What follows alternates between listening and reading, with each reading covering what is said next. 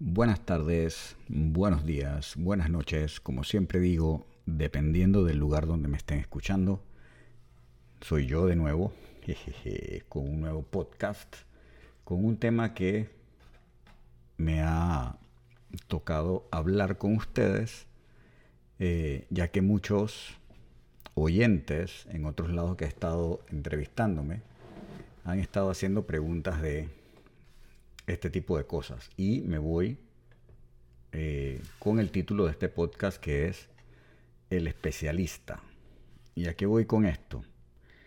Como ustedes saben, desde eh, el auge de las redes sociales, em, de los dispositivos móviles y demás, hay una cantidad de cursos online que preparan a la gente supuestamente, para ya ser especialistas, para ser eh, los versados en los temas, y le ponen diferentes tipos de nombres. También hay otros que pasan por ciertos síndromes, eh, porque eso tienen nombres eh, para eso, donde simplemente leen alguna cosa en Google, alguna cosa en Wikipedia, alguna cosa en YouTube y sin verificar se autodenominan especialistas eh, o ya quieren dar consejos en un montón de temas. Entonces la importancia de tener cuidado cuando recibimos consejos, y esto no pasa solo con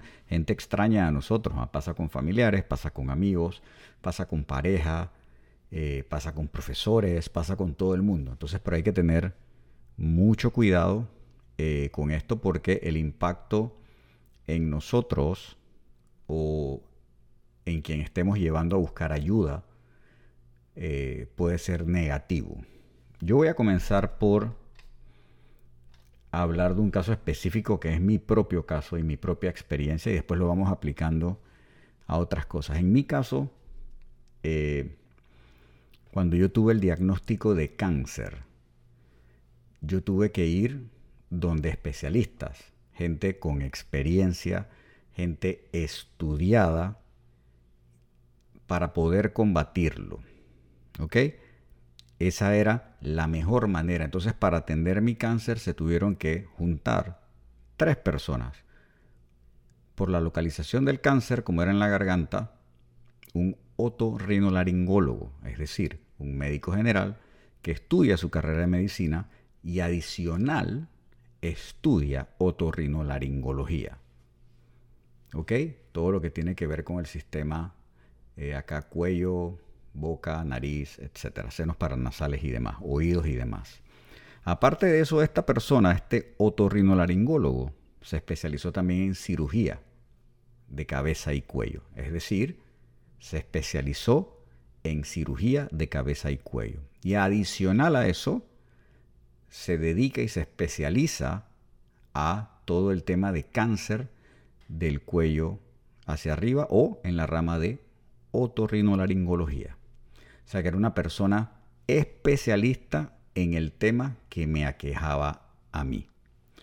Esa persona era especialista para encontrar el cáncer, saber qué hacer y poder conversar con otros especialistas para buscar el mejor tratamiento posible. Al encontrar el cáncer, entran dos especialistas más. Un internista que es especialista, es decir, es médico general, después estudió para hacer medicina interna y después también estudió para oncología.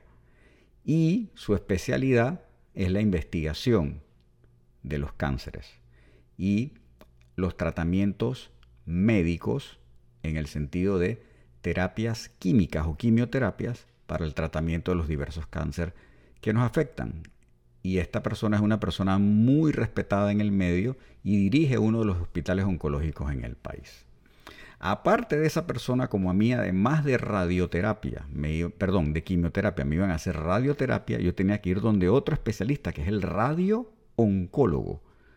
Estudia medicina, estudia medicina interna y estudia radio-oncología para poder aplicar el tratamiento adecuado de radioterapia en sus cantidades que deben ser localizadas, focalizadas y con las máquinas que deben ser. ¿A qué voy con todo esto? Que definitivamente mi diagnóstico y mi tratamiento tienen mejor probabilidad porque yo estoy yendo donde la gente que sabe, la gente que se especializa, se especializa, la gente que estudia, la gente que se prepara, la gente que tiene argumentos sólidos en base a ese estudio y a la experiencia con tantos años de estar atendiendo a pacientes con cáncer. Entonces, ¿a qué voy al final de nuevo con esto? Cuando usted tiene un eh, problema, cuando usted tiene una averiguación, cuando usted tiene alguna remodelación, por ejemplo, usted usted va a hacer algo al carro, usted busca a quien sabe, ¿cierto? O sea, cuando usted el carro se le daña, usted busca un mecánico. Y cuando son cosas pequeñas, un mecánico general, por decirlo así, le atiende el carro y le resuelve el problema. Qué sé yo, un cambio de clutch, un cambio de frenos, eh, cambio de amortiguadores, reparar el alternador, etc. Pero inclusive en los carros, cuando tiene un problema de transmisión, hay mecánicos que lo hacen, pero en su mayoría no, y a veces lo hacen mal. Entonces usted busca un especialista en transmisiones, sobre todo las automáticas. También usted busca un, como son problemas eléctricos, un electromecánico, porque un especialista en la electricidad de la mecánica de su carro. Y así con muchas cosas más. Cuando usted busca eh, arreglar su computadora porque se le dañó, usted lo lleva a un especialista, un técnico en computadoras, que es general. Él va a diagnosticar qué es. Pero muchas veces hay daños que el técnico en computadoras no lo puede arreglar porque él solo va a reemplazar la pieza, entonces tiene que buscar a un especialista. Por ejemplo, si el disco duro se le dañó y usted quiere recuperar los datos, lo más probable es que se busque a una persona especialista en recuperación de datos para conseguirlo. O se dañó la placa madre, muchas veces simplemente se cambia, pero a veces uno busca especialistas en electrónica que las pueden reparar. Y con eso en todo, usted va a hacer una, se va a hacer una fotografía, usted busca un fotógrafo, eh, etcétera, etcétera. Entonces, al final, ¿a qué voy con esto?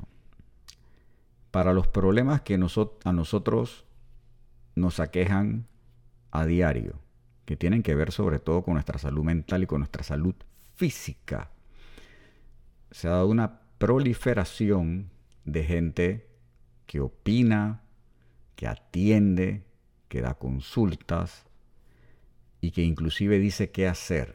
Entonces, ojo, Ojo con eso. Por ejemplo, si usted está buscando cómo mejorar su vida y usted consigue un coach de vida, averigüe ese coach de vida qué formación tiene. ¿Estudió psicología?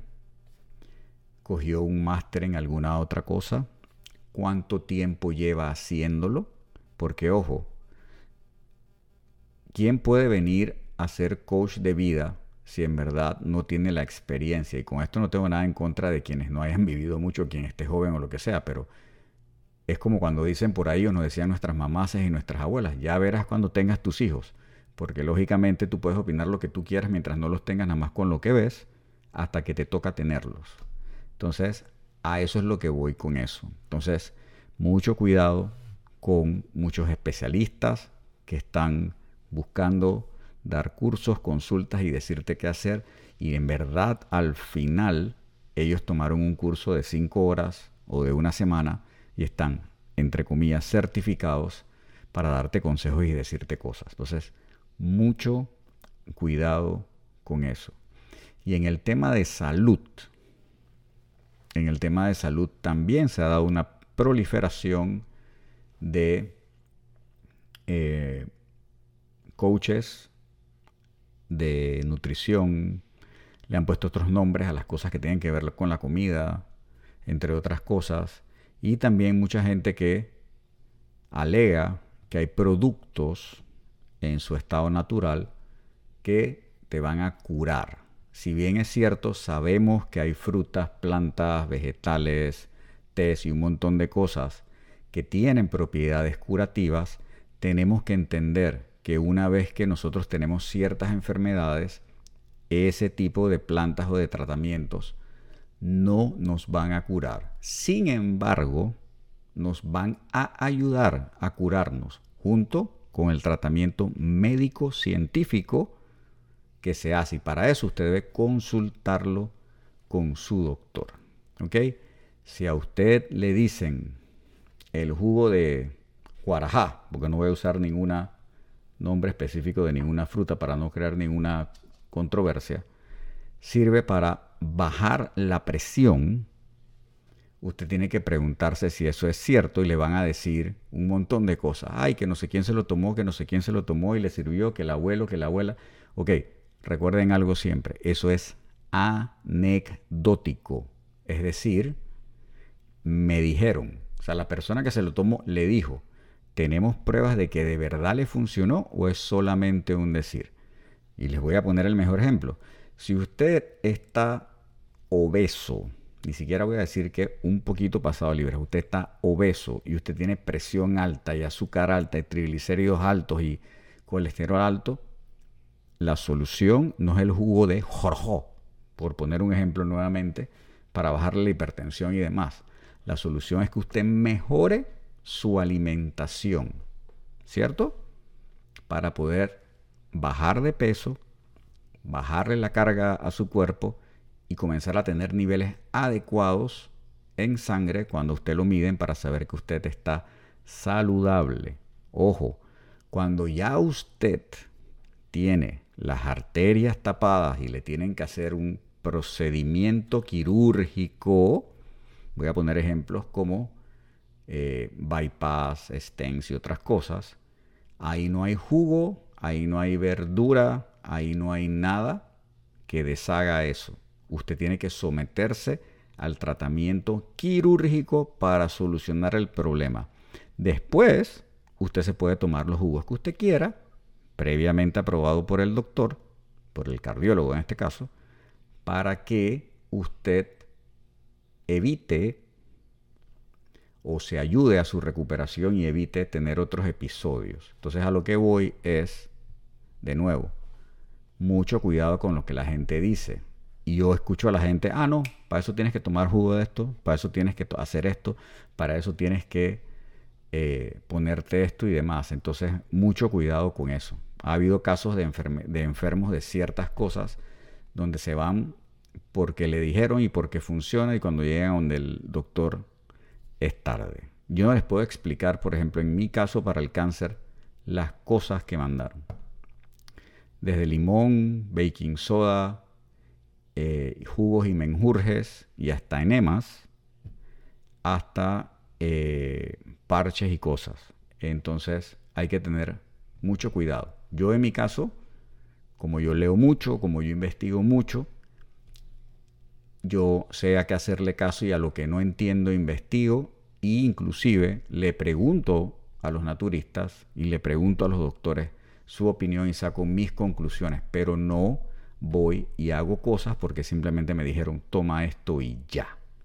Eh, entonces hay que tener mucho cuidado con lo que te dice la gente. Ah, no, esto se arregla así, esto se arregla así, etcétera, etcétera, etcétera. Entonces, la conclusión final es, usted cuando tiene un problema mental, cuando usted tiene un problema médico, cuando usted tiene un problema de su carro, cuando usted tiene un problema de una filtración, cuando usted tiene un problema tecnológico, cuando usted tiene un problema de lo que sea, usted vaya al especialista. El especialista es quien le va a arreglar su problema o le va a ayudar a que lo arregle. Sí, los que están alrededor de nosotros nos pueden dar recomendaciones por sus experiencias de a los especialistas que ellos fueron, pero que no sea no, mira, ese, esa tarjeta madre, esa computadora, se arregla eh, pasándole una lija por detrás. Y tú vienes y te lo crees y lo haces. No, pregunte, investigue, estudie. En estos momentos nosotros estamos en un tiempo donde la información está a un clic de distancia, pero a ese mismo clic de distancia está la desinformación y tenemos que tener cuidado de dónde sacamos dicha información para poder usarla a nuestro favor. Así que concluyo con ustedes de que vayan al especialista cada vez que tienen un tema, porque el especialista es el que invirtió tiempo, recursos, sueño, etcétera, para poder ser especialista y solucionar sus problemas. Y ojo, que yo sé que lo van a decir porque todos lo hemos vivido. No necesariamente el 100% de los especialistas hacen buenos trabajos o nos arreglan los problemas, pero son ellos los más adecuados al final para eh, ayudarnos. recuerden siempre, el especialista en todos los sentidos de su vida es lo más importante a la hora de solucionar, averiguar las cosas que usted necesita. Con eso me despido y nos veremos en un próximo capítulo con algún otro tema de interés que ustedes me hagan llegar por medio de mis redes sociales. Hasta luego.